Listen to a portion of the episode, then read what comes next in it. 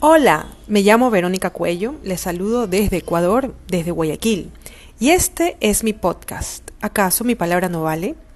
Y es una interrogante constante que tenemos la mayoría para dar nuestro punto de vista acerca de cualquier tema o situación.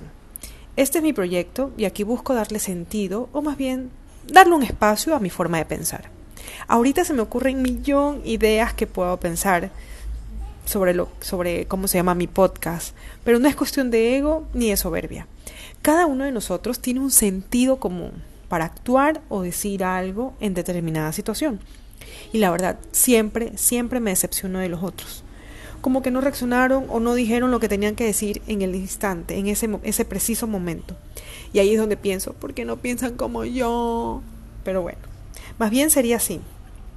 Yo me di cuenta de eso, yo hubiera actuado de tal forma, yo hubiera dicho eso. Y así hay más ejemplos.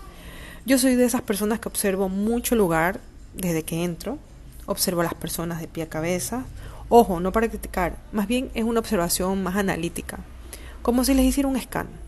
Me he topado con gente muy transparente y gente muy misteriosa, y eso facilita o, o dificulta mi forma de actuar. Yo actúo dando mi opinión frente a la situación que sea, y si no tengo nada que decir, pues callo. Creo no, que no era oportuno hablar en ese momento. ¿Y a ti? ¿Cómo te va con tu sentido común? ¿Eres de las distraídas o eres de las obsesivas como yo? Cuéntame, hagamos juntos este propósito. Hasta la próxima.